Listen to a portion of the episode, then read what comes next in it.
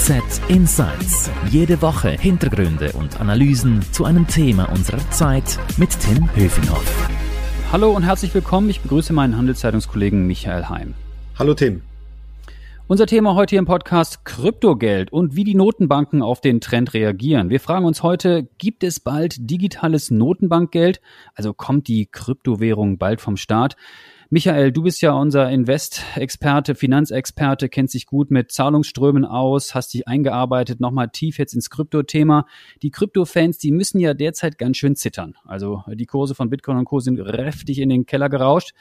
Nicht nur, aber vor allem auch, weil die Regierungen mehr Regulierung äh, angekündigt haben. Michi, was ist da los? Ähm, ich glaube, wenn wir diese Frage beantworten wollen, dann müssen wir zuerst mal wie so zwei Schritte zurück machen. Ähm, äh, kurz gesagt, ich habe da so zwei Thesen. Das, die eine These ist, dass diese Kurse eingebrochen sind, hat für mich jetzt weniger mit den Notenbanken zu tun. Vielleicht war das ein kleiner Auslöser, sondern da ist einfach extrem viel Hype drin. Diese Kurse sind durch die Decke gegangen und ähm, ich, meine persönliche Haltung ist ja immer noch, ähm, dass viele dieser Kryptowährungen massiv überbewertet sind, dass das reine Spekulation ist und vielleicht ist auch ein bisschen einfach eine kleine Blase geplatzt. Ähm, aber ich weiß, das gibt jetzt ganz viele Leute, die mir wahrscheinlich schreiben und sagen, spinnst du eigentlich? Ähm, das ist natürlich hoch umstritten. Ähm, und das andere, was man wirklich betonen muss, und darüber sollten wir vielleicht ein bisschen sprechen, ist, ähm, die Notenbanken, die planen keine Kryptowährungen. Also da, da ist halt sehr viel falsches Verständnis im Umlauf. Mhm. Aber man liest und hört immer wieder, dass jetzt Notenbanken an digitalem Notenbankgeld arbeiten. Also was heißt das jetzt konkret? Kommt jetzt der Bitcoin made by Federal Reserve oder EZB oder SNB oder gibt es einen digitalen Franken? Also die Debatte ist ja da. Also was planen denn die Notenbanken? Also der Bitcoin ähm, made by F, äh, EZB oder so kommt wahrscheinlich nicht, weil der Bitcoin ist ja gerade eine digitale Währung oder die Notenbanker sprechen da lieber von Asset, weil es eigentlich nicht richtiges Geld ist. Ähm, die sehr dezentral, also das ist eine dezentrale Währung und die ist nicht zu vergleichen mit irgendwas, was von der Notenbank ausgegeben wird, weil ja genau, gerade eine Bank im Zentrum steht und sagt, das ist unsere Währung, wir garantieren für das. Also das ist ein großer Unterschied und ich glaube, ähm, mal davon abgesehen, dass die Notenbanken auch sehr unterschiedliche Pläne haben, muss man halt wirklich mal genau anschauen, über was reden wir eigentlich. Also reden wir über Geld, über Assets, über Krypto oder über was, was eine Notenbank ausgibt. Mhm. Kannst du uns da ein bisschen informieren? Also von was von Geld reden wir denn da eigentlich jetzt ja. genau? Also vielleicht müssen wir wirklich mal uns überlegen, was ist eigentlich Geld? Oder? Also wir, wir nutzen das so im Alltag, so selbstverständlich. Ähm, ich habe ähm, noch ein Portemonnaie mit ein bisschen ein paar Scheinen drin. Ich bezahle sehr oft mit meiner Kreditkarte oder ich mache dir eine Überweisung. Und für uns ist das alles Geld. Und, und wenn wir über Franken reden, haben wir das Gefühl, dass ja alles das Gleiche, oder? Ich, ich überweise dir Franken, ich bezahle mit Franken, äh, ich gebe dir einen Fünf lieber. Aber eigentlich ähm, fängt es da schon an. Also wenn wir in der alten Welt bleiben, haben wir eben eigentlich auch verschiedene Arten von Geld. Nur ist uns das nicht bewusst. Also ganz konkretes Beispiel, wenn ich dir ein 5-Franken-Stück rüberschieb, dann ist das eine Münze, die direkt vom Staat ausgegeben wird, wo die Nationalbank dafür garantiert und sagt, das ist unser Geld und das ist eigentlich direkt ein Versprechen der Nationalbank dir gegenüber. Und ein Tauschmittel sozusagen. Ein Tauschmittel. Und ich gebe dir das direkt, ich, ich gebe dir die Münze und in dem Moment, wo ich dir die Münze gegeben habe, hast du ähm, den Gutschein quasi, den du bei der Nationalbank einlösen kannst und nicht mehr ich. Wenn ich jetzt aber sage, ich bezahle mit meiner Kreditkarte oder ich überweise dir Geld, dann ist das was ganz anderes, weil das ist eigentlich privates Geld. Äh, weil wenn ich mit, wenn ich dir den Überweisung mache, dann geht dann Versprechen, dass ich von meiner Bank habe, zum Beispiel jetzt von der Basler Kantonalbank, das geht dann zu dir und äh, du hast ja dann ein Versprechen von der Zürcher Kantonalbank, weil das ist dann Bankengeld von deiner Bank. Das heißt, wir reden da eigentlich über was ganz anderes, obwohl wir meinen, das sei das Gleiche. Aber das merkst du dann, wenn dann so eine Bank pleite geht, oder? Dann macht es einen großen Unterschied, ob du ein 5-Franken-Stück hast oder ob du da so ein Versprechen von deiner Bank hast, ähm, das dann vielleicht gar nicht mehr äh, erfüllt wird. Mhm. Und du hast es gerade schon ein bisschen angesprochen, das Thema Bargeld. Also wir nutzen immer weniger Bargeld, oder? In der Schweiz jedenfalls. Das, das ist so. Also in der Schweiz ist, die Schweiz ist so ein bisschen ein Spezialfall, weil man muss da stark unterscheiden. Im Alltag benutzen wir immer weniger Bargeld, das sieht man. Ähm, also die Banken beginnen jetzt mittlerweile auch ähm, Bank Bankomaten abzubauen, weil es weil wir das nicht mehr so oft brauchen. Und es war, glaube ich, jetzt äh, letztes Jahr auch das erste Mal der Fall, dass auch in der Schweiz mehr mit Debitkarten bezahlt wurde als mit Bargeld. Also da, da passiert was. Ähm, mhm. Auf der anderen Seite wird Bargeld immer noch extrem gebraucht, ähm, um zu horten. Und das ist dann vielleicht auch eine Parallele jetzt zu den Digitalwährungen, weil da sind wir wieder bei der Frage, ist das jetzt ist der Franken, ist eine 1000 Franken Note etwas, das ich zum Bezahlen brauche? Oder ist es nicht vielleicht eher ein Asset, das die Leute irgendwo verstecken können, ähm, vielleicht auch vor dem Staat verstecken können und eigentlich mhm. gar nicht mehr so sehr als Zahlungsmittel ähm, verwenden? Und, und, und digitales Bargeld und digitales Bankengeld, was ist da jetzt genau der Unterschied? Das ist jetzt eben genau ähm, das Spannende. Bisher gibt es eigentlich nur digitales Bankengeld. Also privates digitales Geld, wenn du so willst. Weil wenn du digital bezahlst, ist da immer irgendeine Bank involviert oder irgendeine private Organisation, über die dann diese Zahlung eigentlich abgewickelt wird. Und das ist eigentlich ähm, was ganz anderes. Und digitales Bargeld in dem Sinn oder ein digitales Geld von der Nationalbank gibt's heute gar nicht. Das haben eigentlich nur die großen Banken, die direkt ein Konto bei der Nationalbank haben. Die haben eigentlich direkt Geld von der Nationalbank, dass sie sich gegenseitig hin und her schieben können. Wir jedoch nicht. Und mhm. das ist genau das Spannende. Hierüber reden wir und das ist das, was die, die, die, die Notenbanken der Welt ähm, im Moment ähm, am Ausarbeiten sind. Und äh, der Zeitpunkt ist vielleicht recht symbolisch, äh, weil gerade jetzt, wo wir diesen Podcast, Podcast aufnehmen, sitzen sie da ein paar Meter von mir entfernt in Basel bei der Bank für internationalen Zahlungsvergleich. Da hocken die ganzen Notenbanker zusammen und haben ähm, ihr Meeting und reden genau über das. Und warum haben die jetzt Angst vor diesen Kryptowährungen und müssen jetzt ihre eigene digitale Notenbankwährung erfinden oder wo kommt jetzt dieser Aufruhr plötzlich her? Ich glaube, das ist ein bisschen ein Missverständnis. Die, die fürchten sich nicht so sehr über diese ganz klassischen Kryptowährungen. Also eben, ich habe schon gesagt, für, für die Notenbanker ist Bitcoin gar kein Geld. Also die sagen, das ist irgend so ein spekulatives Asset, aber ist, für uns ist das keine Konkurrenz.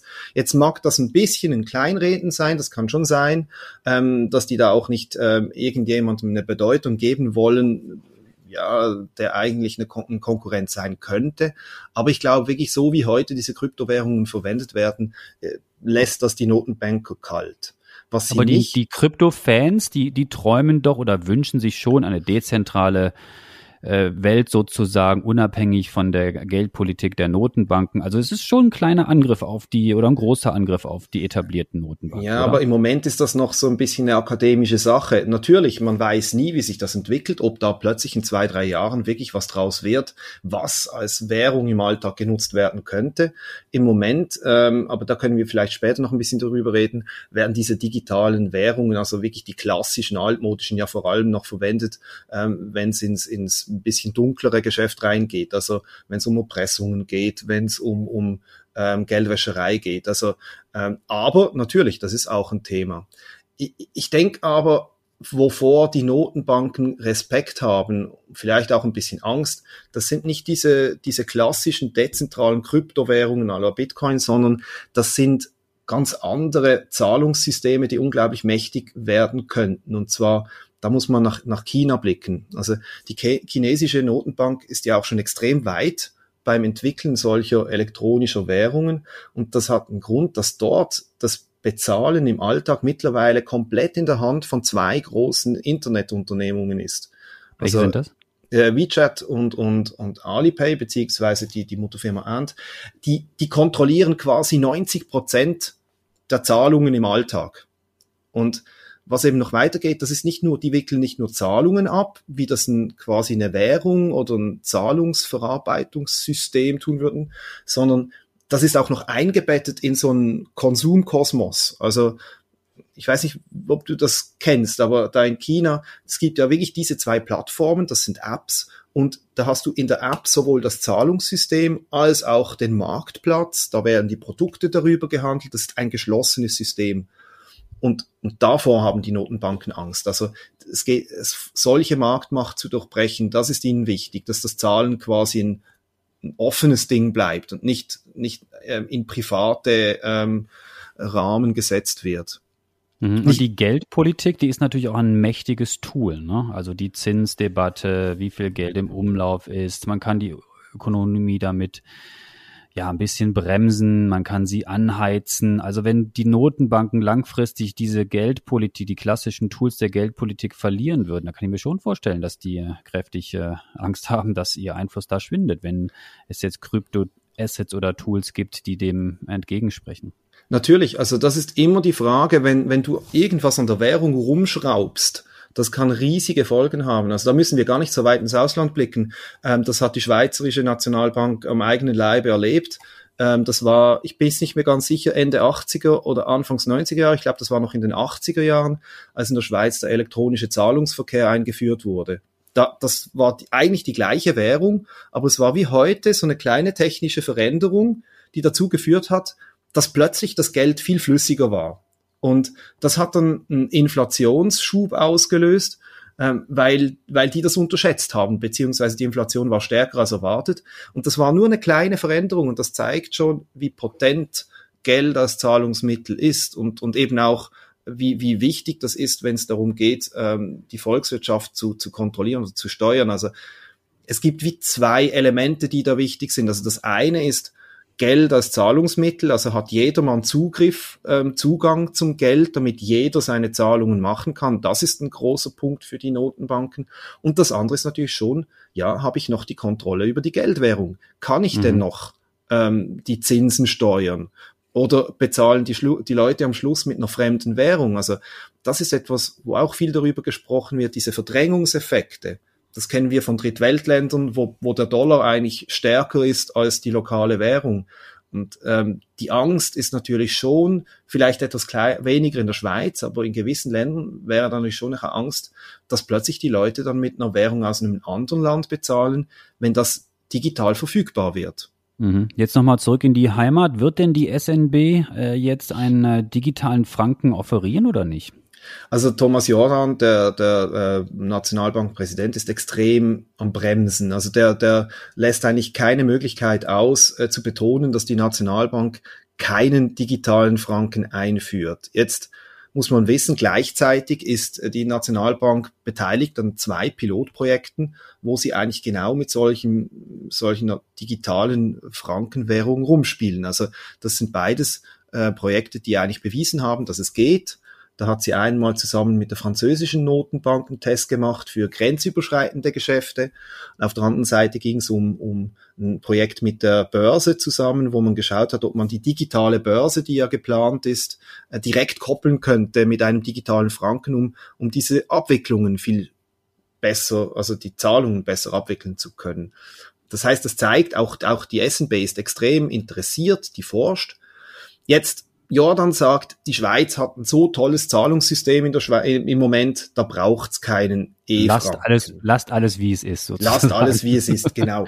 Und mir ist da nicht so ganz klar, ist das einfach die konservative Seele von Thomas Jordan oder hat es vielleicht auch damit zu tun, dass die Banken da halt auch einen sehr starken Einfluss drauf haben und da keiner ein Interesse hat, dieses System zu verändern, das kann man schon sagen, wirklich gut funktioniert. Also wir haben eigentlich wenig Probleme ähm, verglichen mit anderen Ländern, äh, aber gleichzeitig äh, hast du natürlich auch die Geschäftsbanken, die an Einfluss verlieren. Und da gibt's noch einen interessanten Punkt. Wir haben jetzt vorher immer über die Notenbank und über die volkswirtschaftliche Bedeutung gesprochen. Wo du auch aufpassen musst, ist natürlich, dass die Banken heute mit ihrem privaten Geld einerseits was verdienen, aber andererseits sind sie ein wichtiger Bestandteil ähm, der, der Volkswirtschaft, weil sie vergeben Kredite, oder? Und wenn meine Bank mir ein Versprechen abgeben kann, dass ich dir auch weiterreichen kann, du kannst damit arbeiten, dann, dann ist das eine eigene Geldmenge. Und da muss man schon aufpassen, dass man die nicht zu schnell abwürgt, ähm, weil da plötzlich einerseits natürlich Geschäft ver verloren geht, wenn die Banken keine Kredite mehr geben können, aber auch, ähm, weil dann, dann rüttelst du plötzlich an der gesamten Geldmenge. Das ist schon noch, ist, ist heikel. Also da, da spielen wahrscheinlich sehr viele Punkte rein, weshalb die Schweizerische Nationalbank da im Moment eher zurückhaltend ist. Ich glaube aber langfristig werden auch die sich was ausdenken müssen. Ja, was ist denn mit der sogenannten, mit dem sogenannten Stablecoin? Im Zusammenhang auch mit Facebook habe ich das immer wieder gelesen, dass die auch mal eine, eine Währung geplant haben. Die hieß, glaube ich, Libra. Was ist eigentlich daraus geworden? Das ist ein bisschen medial still geworden. Ich kann mich erinnern, dass das mal sehr gehypt wurde, das Thema. Worum geht's denn darum? Wie ist der Stand der Dinge? Da sind wir eigentlich genau bei der Frage, was ist eine Währung und was nicht, oder? Stablecoins im, im Gegensatz zu jetzt klassischen Kryptowährungen wie Bitcoin, die sagen, die Schwäche von, von Bitcoin ist, da steht eigentlich kein Gegenwert dahinter, oder? Und deshalb schwankt dieser Kurs auch so stark, weil äh, du weißt eigentlich nicht, woran du dich halten sollst. Und ein Stablecoin macht nichts anderes, als dass er sagt, ich verspreche euch, dass unsere Währung eigentlich stabil ist im Wert. Deshalb Stablecoin. Und wie machen die das? Indem sie ähm, einen Gegenwert investieren. Also sie sagen zum Beispiel, für jeden Franken, den du ähm, in, in den Stablecoin Schweizer Franken investierst, kaufen wir Assets, die dann garantieren soll, dass wir diesen Wert zum Schweizer Franken stabil halten können. Und da kommen wir dann natürlich schon viel eher in die Nähe einer, einer klassischen Bankenwährung, wenn du so willst, wie wir das in der alten Welt haben, wo in der, in der alten Welt sagt dir die Zürcher Kantonalbank, ich verspreche dir, unser Franken ist gleich viel wert wie der Nationalbankenfranken. Und das Stablecoin übernimmt jetzt eigentlich das gleiche Versprechen.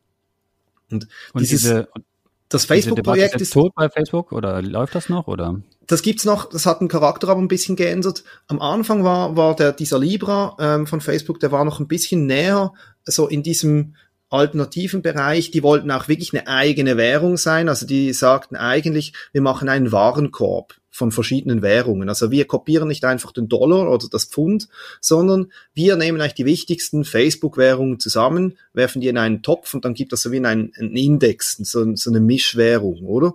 Mit einem Gedanken, das ist dann so international und steht wirklich als eigene Währung da. Und das, das haben sie aufgegeben und die letzten Pläne sind jetzt im Moment, glaube ich, eher, dass das in Richtung geht eines Stablecoins, der einfach den US-Dollar kopiert. Ähm, ich weiß jetzt nicht genau, das habe ich auch selber jetzt nicht äh, nachrecherchiert, was alles für Beweggründe dahinter stehen. Äh, vielleicht war das auch einfach zu komplex oder zu wenig greifbar mit dieser Mischwährung. Aber auf jeden Fall, das Projekt gibt's noch immer, aber es geht jetzt mehr in Richtung einer, ein, eines Dollar, einer Dollar-Kopie. Und ja. da sind wir dann genau am Punkt, wo du dann sagen musst, da ist eben genau ist die Gefahr und da ist wahrscheinlich schon eine gewisse Angst der Notenwährung, wenn jetzt so ein, so ein großer Internetmulti wie Facebook kommt und einen eigenen Dollar ausgibt, oder? Dass das natürlich dann die klassische Bankgeldvariante verdrängen könnte, die Wahrscheinlichkeit ist wahrscheinlich schon groß. Und wenn du okay. dann diese, diese Währung dann halt wirklich nur an dieses Facebook-Universum knüpfst, und Facebook kann kontrollieren, wie dieses Geld eingesetzt wird, dann hast du plötzlich so eine Art Mischlösung zwischen eigentlich Währung, die von allen Leuten als, als allgemein betrachtet wird, es aber nicht ist. Und davor fürchten sich die Notenbanken, glaube ich, schon. Aber ich nenne es jetzt mal diese sogenannten privaten digitalen Währungen. Die können ja nicht nur Nachteile haben, die müssen doch auch Vorteile haben, oder? Ähm, ja, natürlich haben sie Vorteile, weil, und das ist natürlich schon die begründet, also die, die, die Kritik, die sich die Notenbanken gefallen lassen müssen, äh, dass sie halt bisher keine digitale Alternative zu ihrem Bargeld geschaffen haben. Also ähm, es gibt auch Länder, in der Schweiz hat jeder ein Bankkonto, aber wenn du in andere Länder gehst, dann hast du da plötzlich halt viel tiefere Anteile. Da hat nur noch die Hälfte der, äh, der Bevölkerung hat wirklich ein Bankkonto. Und dann bist du von all dem ausgeschlossen, was wir heute als digitales Geld anschauen. Das ist vielen auch nicht so bewusst. Deshalb, da hat Jordan vielleicht schon recht, wenn er sagt, in der Schweiz braucht's das nicht. Aber es gibt natürlich viele Länder auf dieser Welt, ähm, wo dann Bedarf besteht nach, nach einer moderneren Währung. Und auch in der Schweiz, das müssen sich die Banken schon auch gefallen lassen, den Vorwurf. Ähm, es ist bis heute nicht möglich, in Echtzeit Geld von einer Bank auf die andere zu überweisen. Bei gewissen funktioniert das, bei anderen dauert das immer noch Ewigkeiten, da kommt das Geld dann erst am Tag danach an. Oder das kennst du selber, wenn du deine Rechnungen bezahlst. Und da ist natürlich unser bisheriges Währungssystem ein bisschen veraltet. Da arbeiten mhm. sie dran, aber da könnte eine ähm, neue Variante natürlich viel effizienter, viel schneller sein. Aber blicken wir nochmal zum Abschluss des Podcasts ein bisschen in die Zukunft. Also viele Leute wollen ja von dem Bargeld überhaupt nicht loslassen, weil sie nicht überwacht werden wollen. Sie wollen nicht, dass äh, die Notenbank oder Facebook oder wer auch immer da jetzt der neue Player ist, genau sieht, an wen ich was bezahle. Also die Überwachungsmöglichkeit ist bei diesen digitalen Lösungen, du hast China schon angesprochen, natürlich umso größer. Das ist ein riesiges Thema und da sind wir natürlich auch wieder bei der Anfang, äh, beim Anfang unseres Gesprächs, als du äh, erwähnt hast, es gibt Leute, die wollen auch äh, Bitcoin, äh, weil sie sich nicht überwachen lassen wo wollen. Und das gerade auch so in diesem libertären, in dieser libertären Ecke ist das sehr beliebt deshalb. Und da gibt's mittlerweile auch breite akademische Diskussionen darüber, wie man das ausgestalten kann. Also die, die, die BITS hat vor kurzem ähm, oder gerade jetzt in ihrem Jahresbericht hat sie dem auch ein Kapitel gewidmet, wo sie das ein bisschen beschreibt.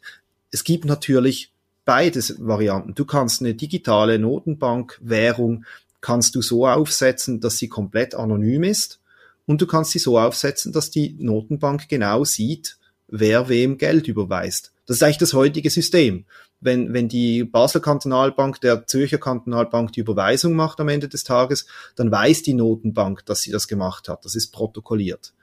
Und technisch ist das eigentlich keine große Frage. Du kannst es einfach auf beide Seiten, auf beide Arten umsetzen. Es gibt dezentrale Lösungen, wo du eigentlich wirklich wie eine digitale Münze hast, wo nur sichergestellt wird, dass diese Münze echt ist.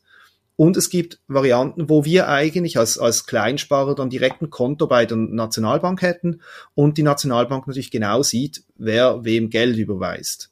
Und das mhm. hat beides halt Vor- und Nachteile. Also da reden wir über Datenschutz, wir reden aber auch über die ganzen Geldwäscherei-Vorschriften. Ähm, also das wäre wahrscheinlich dann auch äh, einfacher umzusetzen, wenn die Notenbanken und andere Akteure da mehr das Auge drauf haben und solche Währungen besser kontrollieren können. Das ist natürlich ein Argument der Geldwäscherei, was sie immer vortragen, was sie damit zurückdrängen würden. Ja, ist natürlich auch, du darfst diesen Punkt nicht unterschätzen. Ich meine, die, die, die Banken, und da reden wir auch über die, vor allem über die Geschäftsbanken, die haben die letzten, ich würde mal sagen, 20 bis 30 Jahre damit verbracht, immer strengere Regeln einzuführen, im Übrigen im Auftrag des Staats, ähm, um Geldwäscherei zu verhindern. Also Früher, da konntest du eigentlich beliebig große Bargeldmengen auf dein Bankkonto einzahlen, also vor allem in der Schweiz natürlich. Ähm, heute sind die Banken ja viel strikter, die müssen kontrollieren, woher das Geld stammt. Und wenn wir jetzt hingehen und die Notenbank selbst äh, eine digitale Währung schaffen würde, die komplett anonym ist, ohne Einschränkungen, dann müsste sie sich natürlich schon den, den Vorwurf gefallen lassen, also Leute, was soll das? Ihr könnt uns doch jetzt nicht 20 Jahre lang zwingen, jede Überweisung zu überwachen und dann macht ihr selbst eine, eine, eine digitale Währung, die komplett anonym ist. Also das ist die eine Seite. Und ähm, da, da muss man sicher aufpassen, dass man da nicht plötzlich ein neues Geldwäschereivehikel baut. Auf der anderen Seite ist natürlich auch das Argument, dass ich sage, hey, ähm, wir dürfen den, den Bürger nicht bei jeder Kleinstzahlung im Alltag überwachen. Und auch dafür gibt's gute Gründe. Also ähm, wir müssen dann eine Lösung finden, die eben nicht die komplette Überwachung hat, weil die Leute sagen dann vielleicht schon auch zu Recht, ähm, heute vertraue ich vielleicht meiner Notenbank. Die, die, die Schweizerische Nationalbank, die hat keine Lust, da groß was zu überwachen. Aber wer weiß, wer in zehn Jahren in der Schweiz in der Regierung sitzt. Und in China ist es natürlich schon so, ähm, deren digitale Instrumente sind alles Überwachungsinstrumente. Also in China, da kaufst du dir wahrscheinlich ähm, ke keine Portion Fried Noodles, ohne dass der Staat weiß, dass du das gerade gemacht hast.